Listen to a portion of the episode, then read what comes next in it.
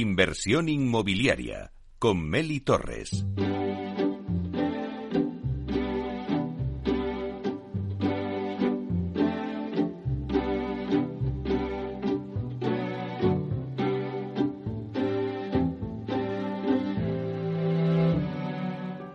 Inversión inmobiliaria. Comienza el debate. Bueno, pues esta sintonía que escuchamos nos anuncia el tiempo del debate y hoy hablamos de tendencias en el mercado. Y lo hacemos con el IE, el Instituto de Empresa, el IE Real Estate Club, en que ha hecho un informe y que lo ha dado la semana pasada en colaboración con Decotherapy que presentaron eh, pues el informe Mercado Inmobiliario en España 2023 y llegaron a la conclusión de que el sector inmobiliario se encuentra actualmente en una correcta situación en el medio corto plazo. Bueno, luego nos contarán qué es eso de la correcta situación en el medio corto plazo, pero bueno, aunque sí que dijeron que existe un ligero pesimismo respecto a lo expresado en el año 2022. Bueno, se preguntaron, ¿no? Y os lo vamos a trasladar en el debate. ¿Qué es lo que preocupa al sector? Pues está claro que la subida de la inflación, los tipos de interés, los costes de construcción y energéticos. Y luego, por sectores, eh, ¿Dónde están esas buenas perspectivas? ¿Dónde se concentra ese foco, ese interés en el medio corto plazo? Pues por sectores en el senior living, los data centers, el residencial en alquiler y por el contrario, pues a lo mejor los menos bollantes es eh, los sectores como oficinas y centros comerciales. Pero entre las dudas que hay en el sector, eh, estaba la captación de talento, ¿no? Donde en el informe, en la encuesta que realizaron a los profesionales del sector, un 62% eh, considera esta captación de talento difícil o muy difícil. De hecho, casi un 25% considera difícil la captación, pero de talento joven. Bueno, pues todo ello lo vamos a analizar con los expertos que tenemos hoy eh, en nuestro debate aquí en directo en Capital Radio y que voy a pasar a presentaros. Tenemos con nosotros a Alfredo Díaz Araque, que es vicepresidente del IE Real Estate Club. Buenos días, Alfredo. Hola, Meli, ¿qué tal? Hoy vengo con una de las gorras que tengo. O sea que encantado de estar aquí otra vez. Mi segunda casa. Claro, efectivamente, que ya todo el mundo me pregunta, ¿y cultura inmobiliaria para cuándo? Pues bueno, ya pues ya la, ya hay- la semana hay que viene, la semana que viene, ya te veo de nuevo. bueno, pues gracias por estar aquí. También sigue con nosotros Juan Barba, que es Senior Advisor eh, de Meridia Capital y miembro del Comité Asesor del IE Real Estate Club. Buenos días, Juan. Buenos días, Meli. Muchas gracias por la invitación. Bueno, un placer tenerte aquí con nosotros eh, en directo en Capital Radio para que nos contéis este informe. También está con nosotros Esther Escapa, que es responsable de transacciones y desarrollos de AXA Investment Managers. Buenos días, Esther. Hola, buenos días. Muchas gracias por tenerme hoy aquí. Bueno, pues un placer también para nosotros. Y también está con nosotros Gracia Cardona, que es consejera delegada de Decotherapy, que está con nosotros a través de Zoom y le vamos a dar la bienvenida. Buenos días, Gracia. Hola, buenos días. Os hablo desde el mobile en Barcelona. Espero que me oigáis bien. Sí, te escuchamos bien de momento. Bueno, un placer tenerte. Un placer tenerte con nosotros, Gracia. Y bueno, ya ahora te, te daremos paso y también nos contarás, ¿no? Porque te tenemos ahí como corresponsal de mobile. Sí, sí. Aquí estoy con bastante lío, muchísima gente, pero encantada de, de ver las novedades de- del mobile que se pueden aplicar al real estate. Bueno, pues luego contactamos contigo. Bueno, si os parece, pues vamos a contarle al oyente el porqué de este informe, ¿no? Cómo lo habéis realizado, las principales conclusiones que sacáis vosotros. Eh, cuéntanos brevemente, Alfredo. Pues mira, Meli, te, cuento. Este informe viene ya de, tres años que llevamos haciendo lo- los informes. Todo surgió a través de, bueno, pues la famosa pandemia que nos dio por, por pensar que qué pensaría el, el sector inmobiliario después de la pandemia y, y tratar de pulsarlo. Es verdad que hay informes donde están como muy enfocados a lo mejor a nivel internacional o a altos directivos de, de compañías y a nosotros nos dio por decir, oye, tenemos una, una gran base de datos de, de gente de- del club de real estate, que son gente que está muy al pie de la calle, que no es que los CEOs no estén al pie de la calle, pero que son de, de todo tipología y decidimos lanzarlo. Entonces, eh, esta es ya la tercera edición que lo hacemos, la segunda con Decotherapy y, y bueno, y hemos lanzado este informe que se hizo para que también tengamos un poco la, magnitud, ¿no? Las encuestas se hicieron entre mm, noviembre y diciembre del año pasado y bueno, lo presentamos hace una semana en, el Instituto de Empresa y te cuento si quieres un poco pues las grandes pinceladas, ¿vale? De, de, lo que de lo que se ha de lo que nos ha dado este este estudio, ¿no? Lo primero un poco para entender cuál es el perfil del participante, eh, pues mira, son CEOs, comité de dirección y empresa propia un 60% de los que han contestado, ¿no? Y oye, y empresa propia hay un 20%, es decir, que esto significa que hay pyme en el sector inmobiliario que, está funcionando y demás. Entonces, esto es principalmente el, perfil que tenemos. Y luego, la tipología de empresa ¿no? que, hay. Bueno, pues es muy curioso que hay mucho en residencial. El residencial tiene mucho peso, es un 35% de la gente que ha respondido y otro 30, se reparte con otro 35% que donde tienen varios tipos de activos. ¿vale? No, no hay predominancia de ninguno en especial, pero que hay varios de, de activos. ¿no? Y en cuanto a la actividad de, la empresa, pues se reparte entre consultoría y patrimonialistas mayormente y luego empresas de servicios e inversores también. ¿no? Entonces, este es un poco el perfil de, las personas que nos han contestado a la, a la, a la, encuesta que, hicimos y si quieres llevamos un poco a, los datos ¿no? y, a, poder verlo. Sí que hemos detectado eh, este año un, dentro de que hay una confianza dentro del sector, sí que baja un poco el grado de confianza. ¿no? El año pasado estaba en la situación actual o como se veía entre un 7 y un 8. Eh, este año ha bajado entre un 6 y un 7. ¿no? Es como notamos ahí una ligera bajada. Y en cuanto a las perspectivas, el año pasado eran más positivas que este año. ¿no? Entonces este año bajan entre un 5 y un 6. Es verdad y yo creo que también un poco lo, lo, veremos que las circunstancias han cambiado mucho. Es decir, el año pasado cuando lo hicimos Mm, bueno, pues sí, salíamos de la pandemia con unos fondos Next Generation, etcétera, que parecía que, nos iban a ayudar, pero resulta que en marzo estalla una guerra en Ucrania, eso desencadena una crisis energética, subida de tipos, en fin, que es lógico también un poco esa, esa perspectiva que, tenemos. Y yo creo que, que también lo que demuestra es que, bueno, pues este, también cautela, ¿no? Dentro del sector y que yo creo que, que, es bueno también que, que se vea, ¿no? En cuanto a activos, que, mm, que, la gente cree que los encuestados creen que van a tener relevancia, y yo creo que, tanto Esther como Juan nos lo van a un poco a, contar ellos también, que están muy en el día a día, ¿no? Principalmente son el senior living, data centers y eh, residencial de alquiler, por este, por este orden. Son los que mejores perspectivas eh, marcan por parte de los encuestados.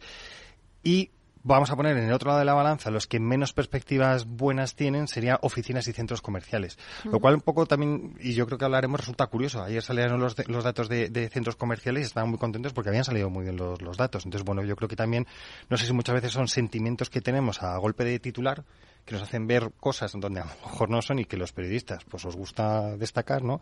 Pero, pero bueno, yo creo que, que también lo, lo veremos, ¿no? En cuanto a qué cosas preocupan, creo que también es relevante este, este tema y por orden eh, estarían la subida de los tipos de interés, la inflación, la subida de los costes de construcción y la subida de los costes energéticos.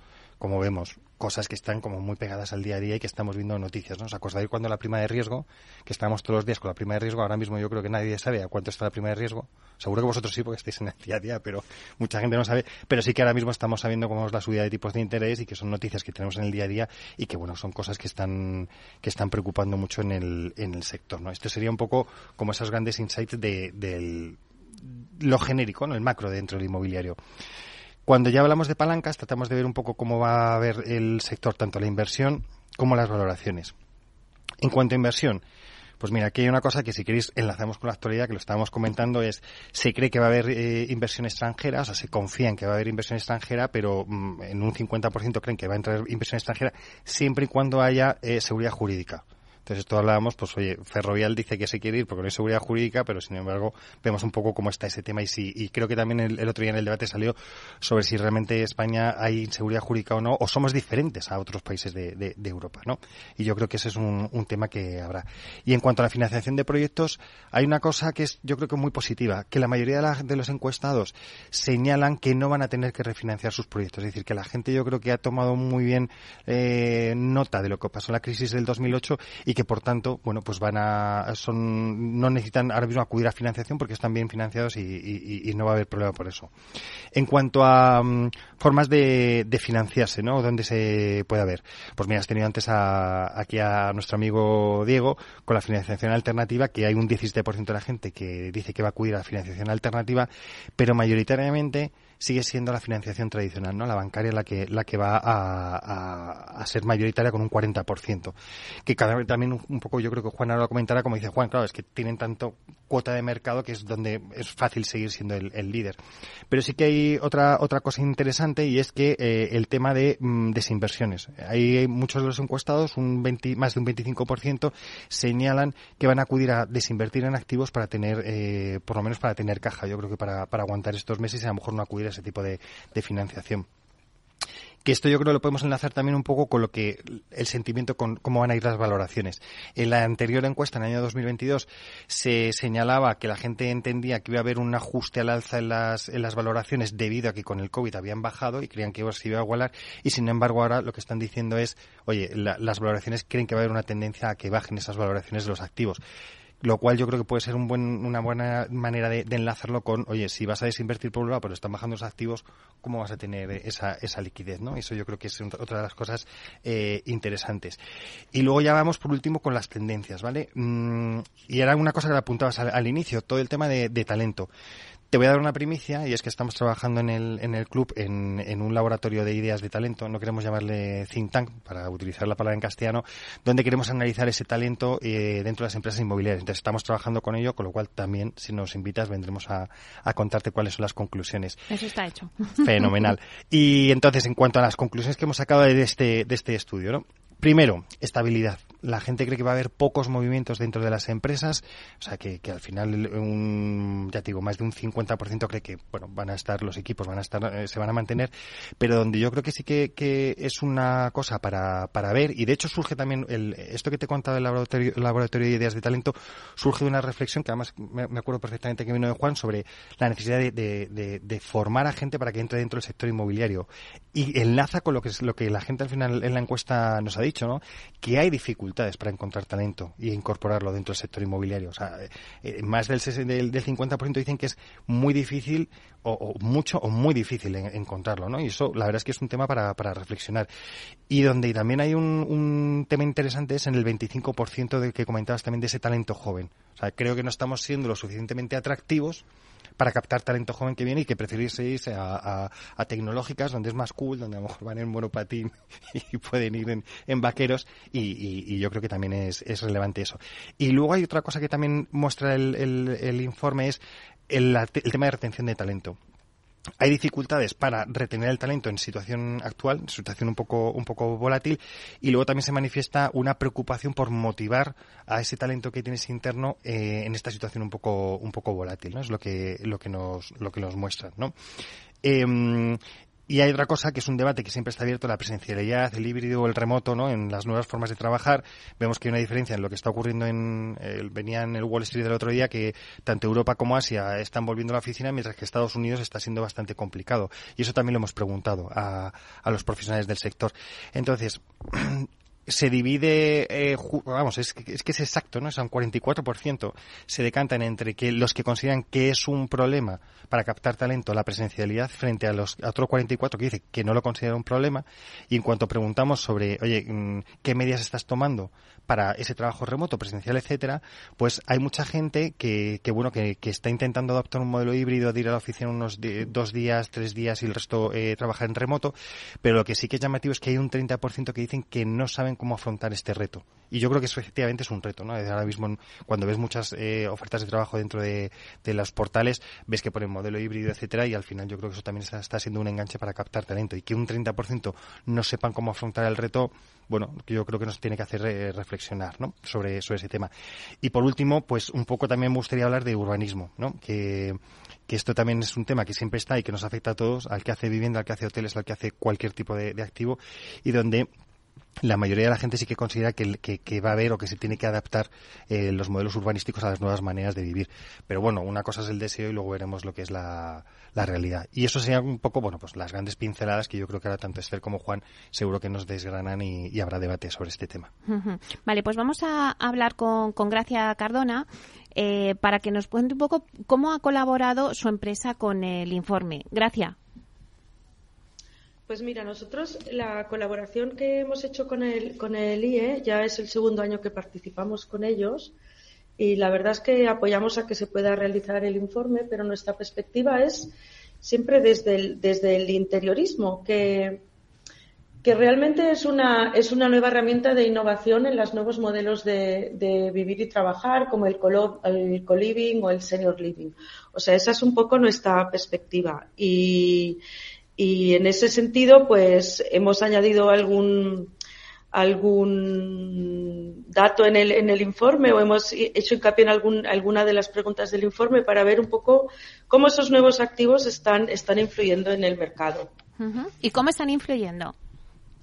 Pues mira, a ver, realmente el interiorismo es una de las, de las piezas eh, claves para estos nuevos activos. Hablaba ahora Alfredo de qué hacen las empresas para que la gente vuelva a la oficina. Pues bueno, la oficina tiene que ser un, un activo atractivo no solo para los clientes, sino ahora también para los empleados. Ir a trabajar a unas oficinas donde se dé la interacción, donde se cree cultura, donde se cree marca, pues es ahora lo que, lo que realmente las empresas que consiguen atraer talento a trabajar es lo que hacen, porque ir a la oficina a sentarte en una mesa cutre y no hablar con nadie, pues eso ya lo haces en tu casa, ¿no? Entonces, realmente vemos que el interiorismo, pues, pues está mm, imbrincado con esos nuevos activos. También el, senior living, que bueno, no vamos a hablar ahora de lo que ha pasado con las residencias, ir a vivir a nuevos modelos eh, para la gente mayor, obviamente tienen que ser atractivos, aparte de dar servicio, lógicamente, pero cómo es el espacio por dentro, no solo por fuera, pues es una de las, de las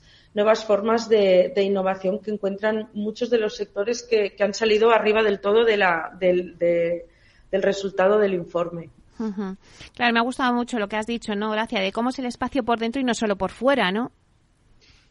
Efectivamente, es que a veces real estate asocia a los, a los edificios, ¿no? Pero las personas viven los edificios siempre desde dentro. Entonces, el edificio no es solo hay que construirlo, sino hay que habitarlo y hay que utilizarlo.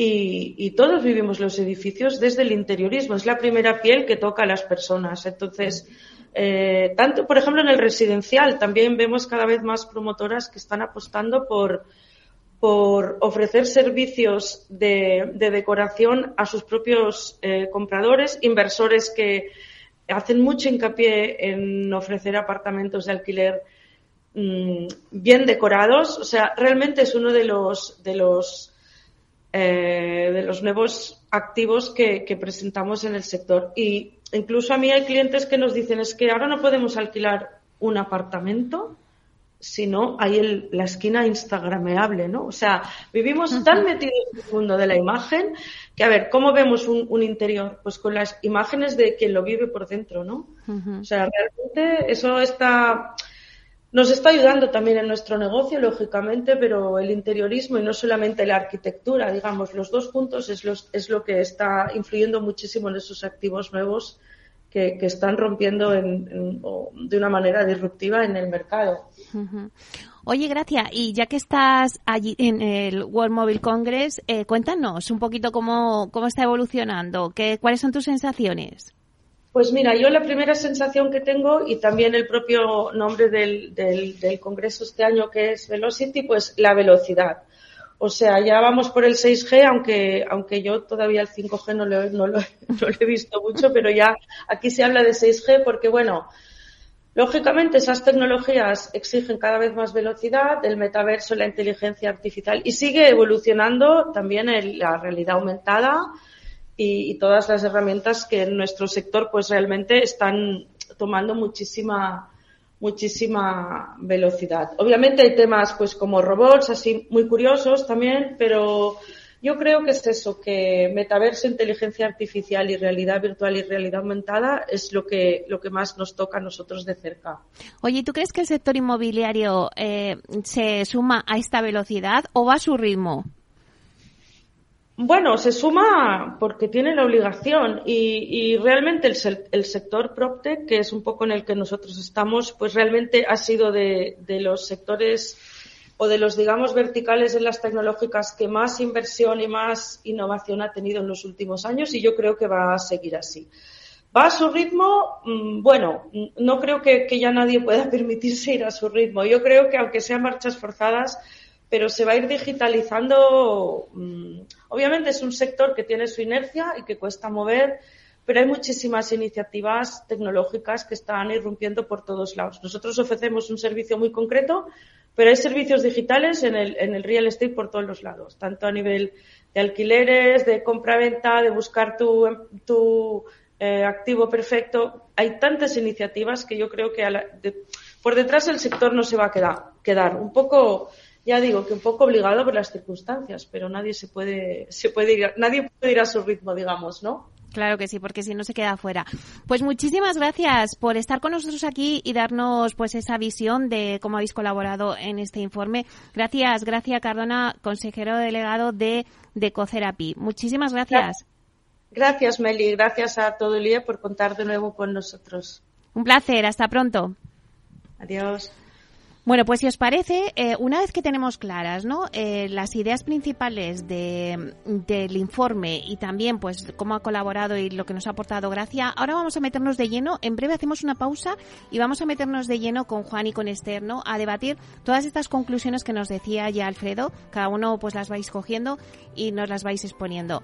Así que nada, cogemos un poquito de aire y volvemos en unos minutos.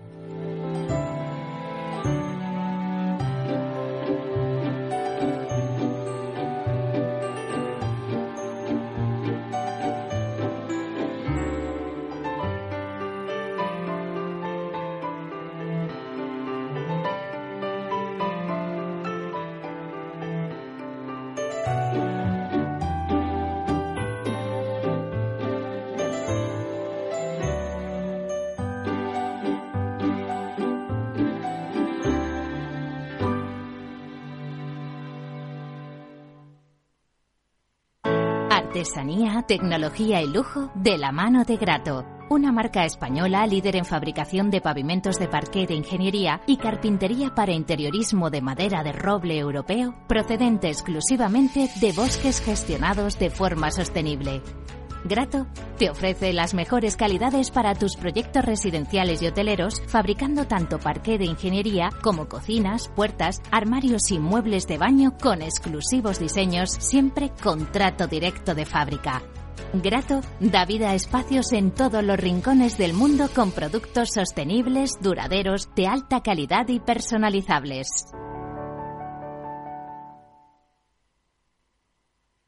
Tomaré el sashimi de salmón y después este fondo de renta variable japonesa. ¿Cómo? Y cárguelo todo a la misma cuenta, por favor. Si eres cliente de Renta 4 Banco, estás acostumbrado a tenerlo todo en el mismo lugar. Realiza pagos con tarjeta, transferencias y domiciliaciones desde tu cuenta de inversión. Entra en r4.com y descubre nuestros servicios gratuitos. Renta 4 Banco, más especialista, más para todos.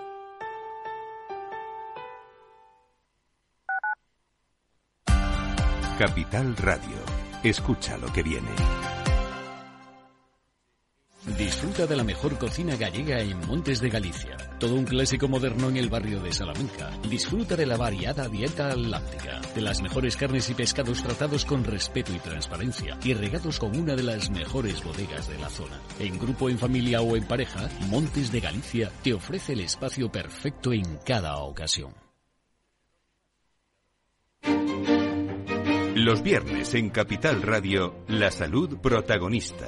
Valor Salud. Industria, pacientes, profesionales y directivos del sector. Investigación y todas las áreas del mundo de la salud y sanidad con sus personas y empresas. Evolución de la pandemia. Novedades de nuestra medicina y sus profesionales. Con los expertos y destacadas empresas. Valor Salud. Cada viernes a las 10 de la mañana, la salud protagonista con contenidos claves y un estilo propio.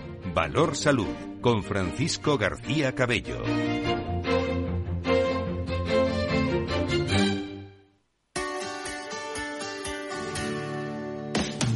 Humanos en la Oficina, el programa más divertido y de mayor influencia en el mundo de las organizaciones, con el presentador de mayor audiencia en el mundo del capital humano y speaker internacional Miguel Ángel Pérez Laguna. Todos los viernes a la una de la tarde en Capital Radio.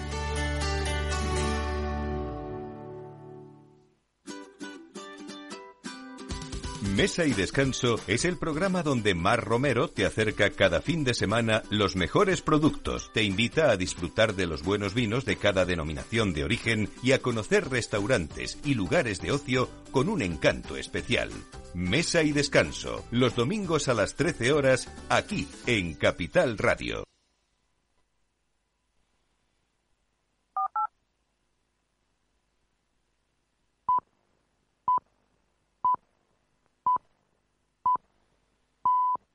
Inversión inmobiliaria con Meli Torres.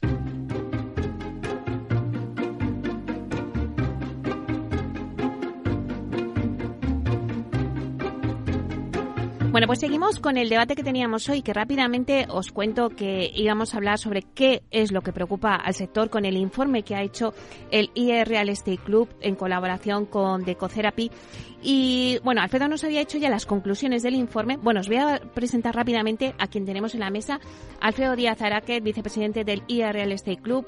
Eh, también está con nosotros Juan Barba, senior advisor de Meridia Capital y miembro también del comité asesor del IA Real Estate Club. Y Esther Escapa, que es responsable de transacciones y desarrollos en AXA Investment Managers. Eh, ahora sí que vamos a centrarnos en qué es lo que preocupa al sector. Juan, de todas las conclusiones que ha dicho eh, Alfredo, bueno, pues es, dinos, o sea, ¿qué, es lo que al final habéis sacado en conclusión de qué es lo que le preocupa a los profesionales del sector?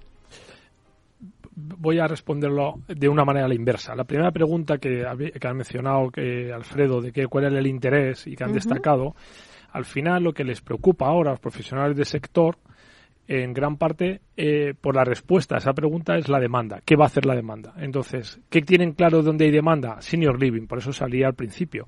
¿Dónde tienen claro que hay demanda? En data centers, porque el consumo de datos está creciendo exponencialmente. ¿Cuál es el tercero? Vivienda en alquiler. Claro, si, sube el, coste de financiación de hipotecas, la demanda va a bajar y no van a poder comprar una casa mucha gente y se va a tener que vivir en alquiler. Entonces, uno de los grandes mm, problemas que tiene el sector es buscar la demanda. El problema es que si la encuesta, en vez de hacer esa pregunta dices, ¿Dónde crees que se va a invertir más en el 2023? Probablemente es casi a la inversa. No por vivienda de alquiler, pero oficinas y centros comerciales que están abajo, seguro que hubieran salido muchísimo más arriba una encuesta de qué crees que, dónde se va, crees que se va a invertir más, ¿no? Lo cual es curioso. Y lo cual es, eh, es bastante anecdótico. Y, eh, entonces, la gente, una gran preocupación es esa demanda. Y por eso contestan así a la encuesta. Y luego las siguientes preocupaciones, que vienen en, otra página, están claramente centradas en el efecto de la subida de tipos de interés y el efecto de la inflación y de los costes. ¿Por qué? Porque esto es muy sencillo.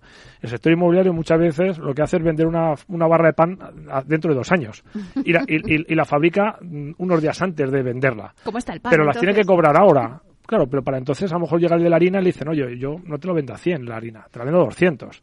Y pasa un gran problema. ¿Cuál es el problema? Que todas estas cosas te reflejan problemas en contra de tu margen. Si suben los tipos de interés, por de pronto los costes financieros te suben. Pero además no solo es eso, sino eh, los costes financieros es parte de la ecuación del coste medio ponderado de capital. Esto es que cuando un inversor se hace su hoja de cálculo, y valora los inmuebles que quiere comprar, cuanto más suban los tipos de interés, menos puede pagar por ese activo. Con lo cual tienes un efecto de que encima pagas menos por ese activo, porque te cuesta más, tu, eh, tu coste de capital es mayor. Entonces, primero, tienes un coste mayor que te reduce el margen y además tienes una mayor necesidad de retorno porque te ha subido tu coste medio ponderado de capital. Tienes doble efecto. Y además, si sigue subiendo la inflación, lo que tienes es otro efecto predictor, que es yo voy a vender algo dentro de dos años. ¿Dónde va a estar el el precio dentro de dos años. Con lo cual, ese efecto predictor, dices, claro, si siguen subiendo los tipos de interés, este coste medio ponderado de capital seguirá subiendo, el valor seguirá bajando, con lo cual tengo que pagar muchísimo menos por lo que estoy comprando ahora. Pues tienes otro gran problema. Y ese gran problema, adicionalmente a la incertidumbre de la subida de costes de construcción, hacen que sea muy difícil hacer tu plan de negocios de aquí a los próximos dos o tres años. ¿Qué ocurre con eso? Que habrá muchas menos transacciones. ¿Quién hará más transacciones? Los que no tengan este problema. ¿Y quién no tiene este problema? Los que compran con sus fondos propios. Entonces va a ser un año más de families o de aseguradoras que tampoco van a hacer el tonto porque saben todo esto, simplemente eh, van a tener más posibilidad de mirar a largo plazo como suele mirar. Esther. Sí, es, estoy de acuerdo con lo que, con lo que acaba de, decir Juan. los resultados del informe, que es verdad que son muy interesantes, muy concluyentes, tienen paradojas, como la que acaba de mencionar Juan. Al final lo que hacen es reflejar eh, pues un sentimiento muy generalizado en el mercado, que es muy positivo, eh, por debajo del nivel de incertidumbre que nos viene eh, de, toda la situación económica y todos los, los hechos sobrevenidos en, la, en la geopolítica y en, y en la economía. ¿no? Sabemos que, los intereses están subiendo, sabemos que, que, la, que la inflación no está controlada y sabemos que eso afecta al valor de las de los activos a los que de los activos que ya tenemos y de los activos en los que podemos estar interesados y eso al final la consecuencia de eso es, incertidumbre y la incertidumbre se traduce en lentitud en la, en la toma de decisiones eh, en, la necesidad de tener más datos para tomar esas decisiones, pero por otra parte vemos eh, las dinámicas de oferta y demanda, eh, no solamente en los sectores que ha mencionado Juan, donde esas dinámicas son muy, muy evidentes, sino que yo creo que de una manera generalizada eh, en los polos que, están atrayendo inversión en España, porque esto no, no vale para todas las localizaciones y en inmobiliario siempre la localización. Hmm. Pues cambia el, discurso, pero si pensamos en las, en las grandes ciudades españolas que están siendo capaces de atraer a las personas para que vivan en ellas, pues eh, las dinámicas de, oferta y demanda son muy buenas en casi todas las en casi todos los tipos de activos. Son buenos en la vivienda, tanto en tanto en compra como en alquiler son buenas en, en los centros comerciales que han subido ventas como, como estamos viendo. Lo son en el, en el sector logístico de una manera particularmente interesante y, por supuesto, en, en, en, los, en los centros de datos y, y, en, la, y en el hospitality. Probablemente hay una incertidumbre en el, en el, en el sector de las oficinas relacionado con, con todas las consideraciones que, que, comentábamos antes. Pero la dinámica es muy buena, entonces tiene una dinámica muy buena de oferta y demanda pero tienes eh, una, una, serie de elementos eh, de incertidumbre que te impiden eh, o que te aconsejan que te lo piensen dos, que te lo pienses dos o tres veces a la hora de tomar decisiones, sobre todo si tienes que materializar resultados a corto plazo, sobre todo para el dinero con el coste de capital un poquito más alto. Claro, y la seguridad jurídica que antes decía Alfredo, que le ha apuntado, ¿no? Que también eso es algo que preocupa aquí en España, ¿no? Especialmente en, en, en, en los sectores relacionados con, con, la, con, con, el living, ¿no? En, todo lo que tiene que ver hmm. con todo lo que con, las camas, ¿no? Que empezamos a decir ahora todos los sectores que tienen, los activos que tienen camas. Eh, sí, es verdad que, que, sabemos que viene mucha regulación y sabemos que esa regulación en muchas ocasiones pues pues tendrá efectos quizá no, no, no tan no tan relacionados con lo que se esperaba de las medidas y, y en muchos casos pues en cualquier caso eh, de nuevo generando incertidumbre es verdad que también a mí me gusta decir que, que que la situación no me parece particularmente peor en España que en otras jurisdicciones europeas. Yo creo que hay eh, es una tendencia en Europa. ¿no? Al final las, leyes llegan y viene una y luego viene otra y luego viene otra y, y el mercado, eh, en particular el sector está probablemente muy sobreregulado casi que para todos los sectores. Sí, y en el tema de la seguridad jurídica hmm. sí que me gustaría hacer un llamamiento a que este país mejorará mucho si grandes leyes o grandes estructuras del Estado se acuerdan por los dos principales partidos, que hace mucho que, no ocurre. ¿no? Eh, llámase educación, llámase una estructura económica y fiscal de largo plazo, donde cada uno no se rebata al otro y además cada uno se escore hacia el lado contrario del otro. ¿no? Eh, eso lo ha logrado Alemania, lo han logrado otros estados, Holanda, que es súper pragmático en esto, eh, y logran hacer leyes comunes que no cambian cuando cambia el gobierno y en temas importantes de la sociedad. Entonces sí que encantaría que ver muchos más leyes consensuadas por los dos principales partidos. Antes has dicho una, una pregunta, eh, eh, Juan. ¿Dónde se va a invertir en 2023? Eso es, es, es, muy interesante porque eh, data centers, ya te respondo yo que no, porque la inmensa mayoría de data centers los hacen los propios usuarios de datos.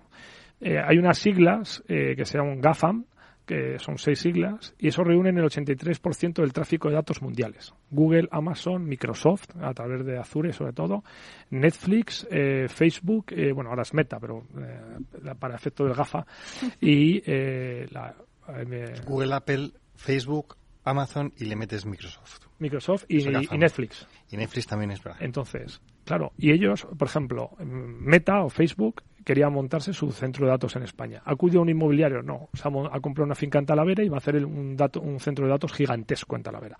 Amazon Web Service ocurrió, fue a un inversor inmobiliario? No. Montó su propio Amazon Web Service de 120 megas en Zaragoza.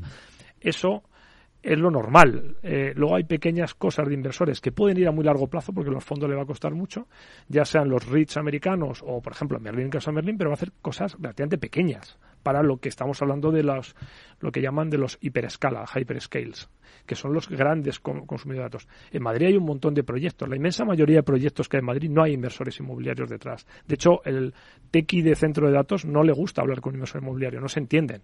Y luego es un producto que nunca vas a hacer especulativo. El coste de lo de dentro es diez veces superior al coste de lo de fuera con lo cual no te atreves a hacer nada especulativo ahí porque es un mundo. ¿no? Centro de datos no va a ser.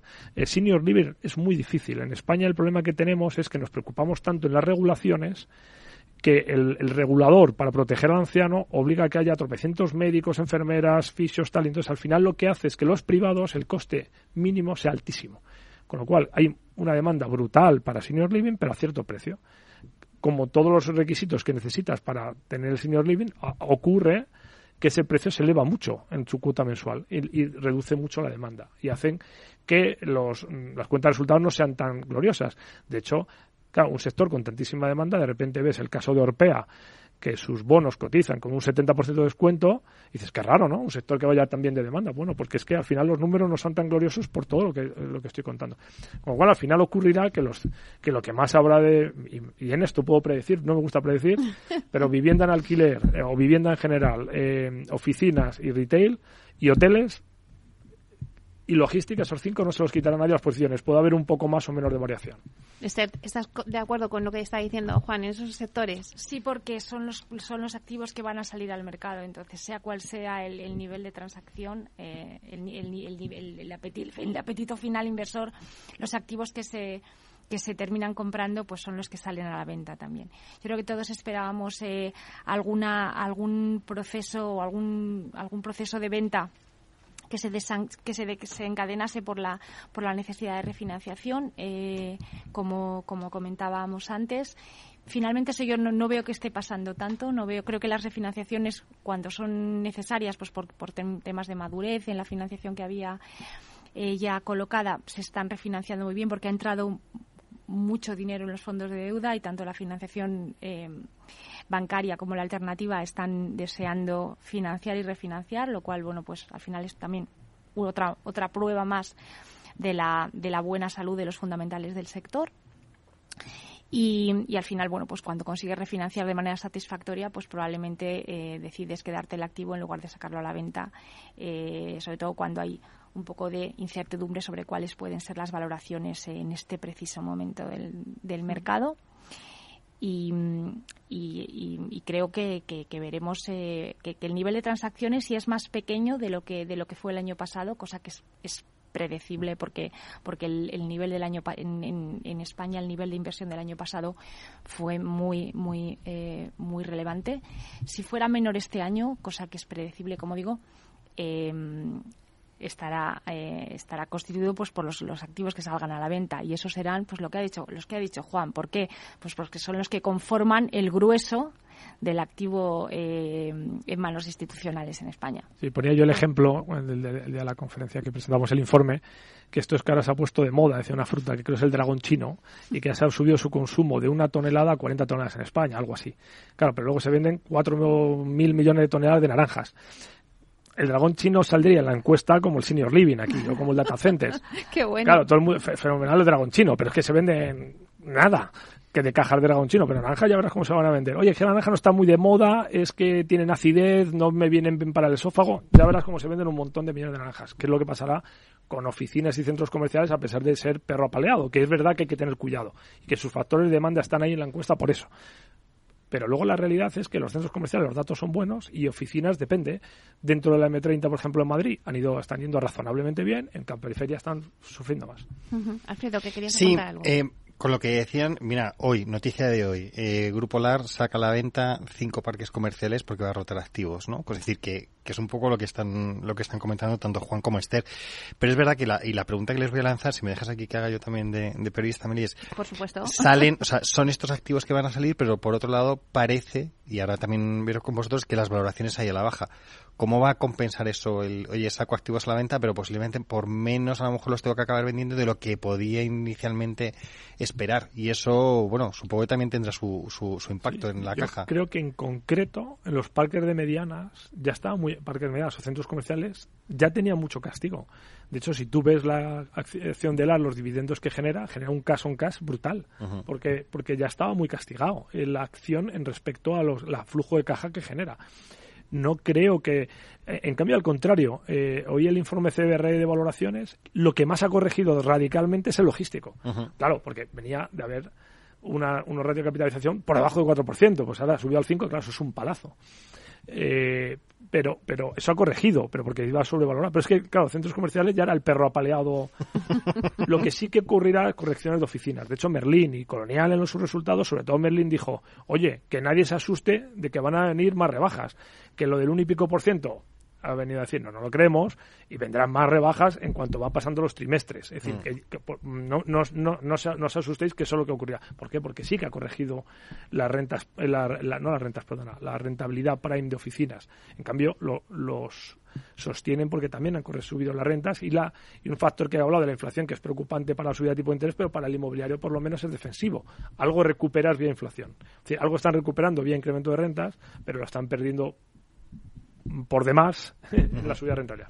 Es, exactamente como, es el que yo creo que estas, estas salidas al mercado van a, van a tener eh, su, tiene su sentido precisamente por el elemento de la, de la subida de rentas que, que, que, comenta Juan. Al final los activos comerciales, pues eh, los, los, los que han funcionado bien, que son muchos, eh, bien dimensionados, con buenos inquilinos, bien anclados, al final han sido capaces de, competir perfectamente con el, con el comercio electrónico siguen siendo atractivos para los compradores, a la gente le sigue gustando ir a comprar y compra allí.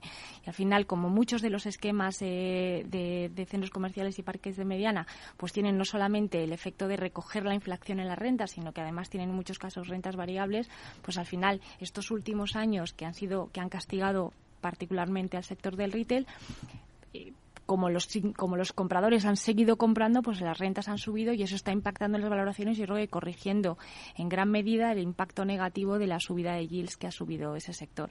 Entonces, eh, pues yo creo que son activos que, bueno, pues que es verdad que se miran con prudencia, se miran con prudencia porque al final esa prudencia lo que está reflejando es una incertidumbre sobre cómo van a ser los hábitos de compra del usuario de los centros comerciales van a seguir yendo, van a seguir yendo por las mismas razones, van a seguir yendo, aunque diez veces mm, se encuentren, diez veces, diez, veces seguidas se encuentren un problema en el parking, van a volver.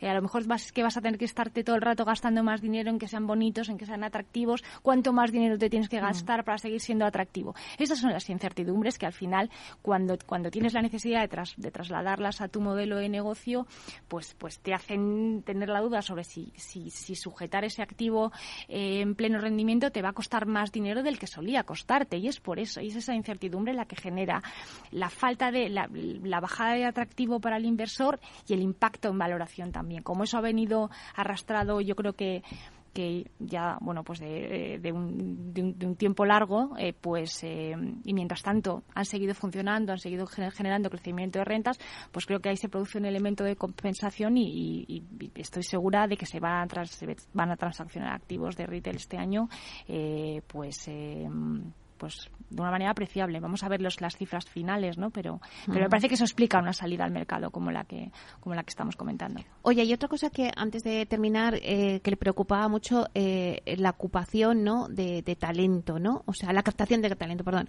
Eh, la captación de talento en el sector inmobiliario. ¿Qué pasa en este sector, Juan? Bueno, el, al final el sector, el, el sector tiene muchos ingredientes para captar talento internacionalmente hablando. ¿Por qué? Porque España es un destino que le, está, que, le gusta a la gente para venir a trabajar. Es decir, tenemos un potencial tremendo. Empezamos a tener una mucha mayor capacidad de formación que es un camino que hay que hacer. Porque, eh, por ejemplo, mm, Instituto de Empresa, por supuesto, ha hecho una gran labor, sobre todo aquí que está en Madrid, para atraer eh, muchísima gente joven, ya sea en estadio de universitario o postgrados, eh, muchísimo extranjero, que lo cual ha venido a vivir a Madrid, le ha gustado vivir en Madrid, algunos lo desconocían, y esto ha generado también una dinámica de inversiones de muchísimos inversores iberoamericanos que han venido a ver a su hijo y resulta alíe, y resulta que les ha gustado Madrid, sacan a comprando una casa, han sacado la Golden Visa y acabado comprando edificios e invirtiendo, ¿no? Y es muchísimos casos, ¿no? Eso ha dado mucha riqueza a Madrid, muchísimos comercios nuevos, muchísimos restaurantes nuevos, grupos empresariales iberoamericanos muy fuertes estando en España. Eh, Equivoco antes era de España, ahora resulta que es de tienda animal, que es peruano, pues ha venido, se ha establecido, lo están haciendo muy bien. Bueno, pues así muchos ejemplos, ¿no? Esa base de captación de talento, yo, lo que hace falta también es que como país no lo creamos, como hacen los anglosajones, y empezamos a elevar lo que seamos capaces de hacer con ese talento. Y entonces, ¿qué nos falta? Nos falta el entendimiento de los fondos. Somos un país muy gestor en el mundo inmobiliario y poco creativo en el mundo de captación de inversiones.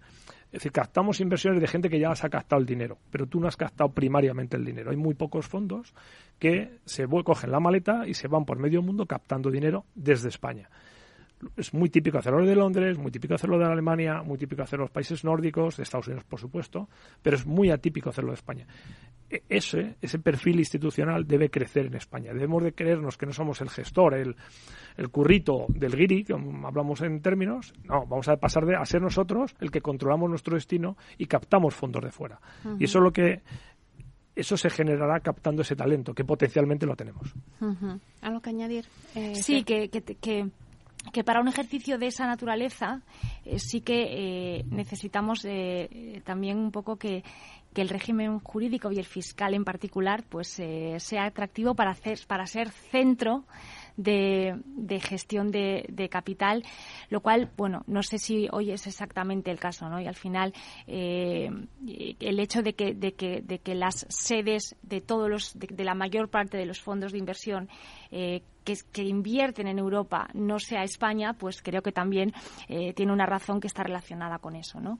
Es verdad que es verdad que que justo en esa parte de la actividad, pues España no, no, no, destaca, pero creo que, que, destaca en todas las otras eh, eh, cuestiones. Creo que la capacidad de España para atraer talento está más que comprobada. Las personas quieren trabajar en España. Yo conozco a muy pocas personas que hayan venido a trabajar a España y, no, y, no, al menos no duden sobre si se quieren quedar a largo plazo o, o, se quieren volver a sus países de origen. La inversa no, no, es, no es cierta casi nunca. Lo que pasa que es verdad que falta formación, que la cultura, eh, la cultura, eh, la formación inmobiliaria que tiene que ser por una parte muy local y muy, eh, muy basada en el conocimiento de las dinámicas locales, tiene que ser también muy financiera y muy financiera al estilo de la, del, de la inversión institucional extranjera que no es tan local, pues esa mezcla de formación no, no, era, no, era sencilla de encontrar en el mercado. Sigue siendo difícil de encontrar en el mercado y es por eso que yo creo que, que una de las claves está en la formación. En el momento en que España comience a producir español, eh, mm, profesionales mejor formados, a mí no me cabe la menor duda de que se van a querer quedar a trabajar eh, en, España. Otra cosa es llevarlos a la oficina. sí, mira, eh, casualmente ayer estaba leyendo, y además es verdad, no es que lo saques, ayer estaba leyendo un libro sobre donde hablan de los Google, Amazon y cómo funcionan, y una de las partes lo que establece es cómo eh, las oficinas centrales de Google y de Apple están al lado o en nada, en 20 minutos en bicicleta de dos de las grandes universidades de Estados Unidos, una que es Stanford y la otra no me acuerdo cuál era, ¿no? Y en su caso eh, Amazon está en Seattle y está cerca de otra de gran universidad. Es decir, hablan un poco de esa proximidad de estas empresas cerca de las universidades que yo creo que produce dos cosas. Por un lado, la captación de ese talento y el desarrollo de, de eh, programas, etcétera, que ayuden a desarrollar nuevos productos para, para, para estas empresas, ¿no? A través de las universidades. Y creo que es algo que posiblemente el sector inmobiliario en general, no digo que ahora mismo mandemos todas las, oficinas a la zona de la Complutense o de la Politécnica o de la Autónoma, pero sí que es verdad que a veces es como un poco una desconexión y, es lo que dice Esther, es decir, mm, yo estudié Derecho en la Complutense, por lo del sector inmobiliario es que ni, ni se me pasaba por la cabeza, ¿no? Bueno, pues a lo mejor tenemos que hacer un poco esa labor de poder captar ese, ese talento y, hacer mucho más eh, pedagogía del trabajo. Y luego yo creo que hay otra cosa también, y, últimamente digamos que lo, que lo he estado viendo es posiblemente muchas veces no se capta el talento porque hay una rigidez en querer captar talento. No tienes que ser una persona que ha hecho esto, esto, esto. O sea, es como un, un checklist de 10 cosas que si no has hecho esas 10 no, vale. A pesar de que hayas hecho 10 mm, que pueden ser similares o 8 que son similares y que puedes ver y que te sirva para ampliar un poco también el rango de lo que estás buscando y traer talento nuevo o, ideas nuevas. ¿no? Yo creo que también falta a veces, muchas veces, esa, esa flexibilidad y hay mucha rigidez a la hora de, de buscar perfiles, que hace que te sea difícil, lógicamente, por lo que hablamos porque claro, pides tantos requerimientos, etcétera, que bueno, a lo mejor no lo tienes suficientemente formado y, tienes que buscarlo en, otro sitio. Bueno, como ya estamos terminando el debate, sí que me gustaría que cada uno de vosotros muy brevemente eh, digáis la conclusión que creéis que, bueno, pues va a marcar el, en el mercado inmobiliario el 2023. Empezamos contigo, Juan. Sí, yo un minuto te, voy a robar porque sí me gustaría decir algo que no hemos entrado, nos ha dado tiempo, que es el urbanismo. Y quiero aprovechar que estoy aquí para dar el mensaje. Y es, eh, todos tenemos claro que a lo mejor hemos visto que a lo mejor la demanda de oficinas o de centros comerciales no es tan potente. Y de todos tenemos claro que hay un montón de zonas, vamos a centrarnos en Madrid, con un montón de edificios semi-oficinas, semi-industriales, completamente abandonados y sin ninguna posibilidad de uso. Todos tenemos claro que queremos ser muy ecológicos y queremos reciclar inmuebles. ¿Cuál es el problema mental que hay en las administraciones públicas para ayudar todos a reciclar esos inmuebles? No, es que el uso ese en la zona de Madvito, Julián Caprillo. No, es que el uso solo puede ser industrial. Digo, pero hombre, estamos dentro casi de, vamos, a es un, núcleo urbano, ¿no? Que no vas a querer hacer una fábrica ahí de nada, ¿no? No, no, no. Bueno, pues puedes hacer oficinas, ya, pero es que oficinas empiezan a sobrar. ¿Por qué no puedes cambiar lo residencial? Y cámbialo si quieres con un coste tremendo para el propietario del suelo, que te pague una cantidad tremenda por el cambio, que sea rápido y que te cambie. Y de repente hacer viviendas. Anda, y solucionamos otro problema. Resulta que en Madrid los alquileres están a precios por las nubes. Todos los programas de radio y de la tele están encuestando a gente y dice, ya no puedo pagar el alquiler, me tengo que ir a 80 kilómetros a vivir de Madrid. Oye, pero si resulta que tenemos un montón de edificios que sería muy bueno reciclarlos y podemos hacer viviendas, ¿cuál es el problema? El problema que tomamos, que es un urbanismo eh, yo dije una del siglo XIX, pero me dijeron, no, el siglo XIX se hacía urbanismo muy bueno. Bueno, un urbanismo muy anticuado de que los que lo dirigen son muy ayatolás del urbanismo y al ayatolá vete a verle como los derechos de la mujer al ayatolá. Pues lo mismo con el tema de la flexibilidad de usos. Entonces, abogo por una flexibilidad de usos. Bueno, ya nos tenemos que ir, así que lo dejamos aquí. Muchísimas gracias a Juan Barba, señor advisor de Meridia Capital, a Esther Escapa, responsable de transacciones y desarrollos en AXA Investment Managers, y a Alfredo Díaz Araque, vicepresidente del IE Real Estate Club. Muchísimas gracias a todos. Gracias a ti, Meli. Muchas gracias.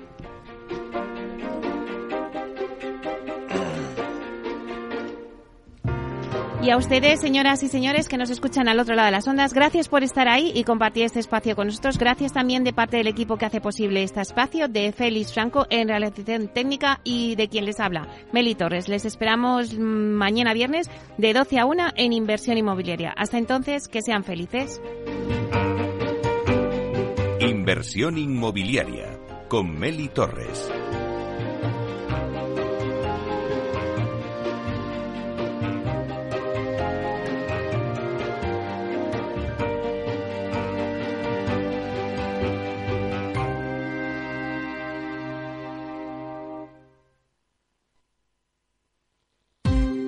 Ya no estamos en la era de la información, estamos en la era de la gestión de los datos y de la inteligencia artificial. El tratamiento inteligente de estos datos proporciona un valor enorme a las empresas en sus procesos de negocio. En Piper Lab ayudamos a nuestros clientes a tomar decisiones de negocio basadas en datos. Escúchanos todos los lunes en el espacio de Big Data de Capital, la Bolsa y la Vida. Capital Radio 103.2 Gráficas Naciones. Más de 50 años de experiencia en el sector de las artes gráficas. Apostamos por la última tecnología tanto en impresión offset como en digital y gran formato. Realizamos todo tipo de impresión. Tarjetas de visita, folletos, libros, vinilos, decoración y montaje de stands. Más información en el 91 629 2145 o en gráficasnaciones.es. Disfruta de la mejor cocina gallega en Montes de Galicia todo un clásico moderno en el barrio de Salamanca. Disfruta de la variada dieta atlántica, de las mejores carnes y pescados tratados con respeto y transparencia y regados con una de las mejores bodegas de la zona. En grupo, en familia o en pareja, Montes de Galicia te ofrece el espacio perfecto en cada ocasión. No pierdas detalle de todo lo que afecta a tus inversiones y a tu bolsillo. Toda la información en Mercado Abierto con Rocío Arbiza, de 4 a 7 de la tarde en Capital Radio.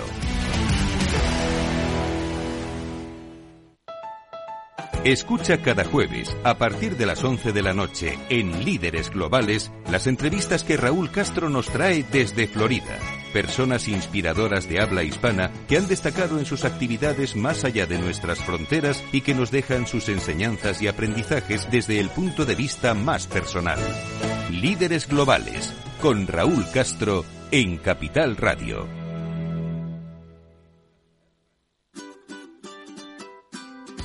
Mesa y Descanso es el programa donde Mar Romero te acerca cada fin de semana los mejores productos, te invita a disfrutar de los buenos vinos de cada denominación de origen y a conocer restaurantes y lugares de ocio con un encanto especial. Mesa y Descanso, los domingos a las 13 horas, aquí en Capital Radio.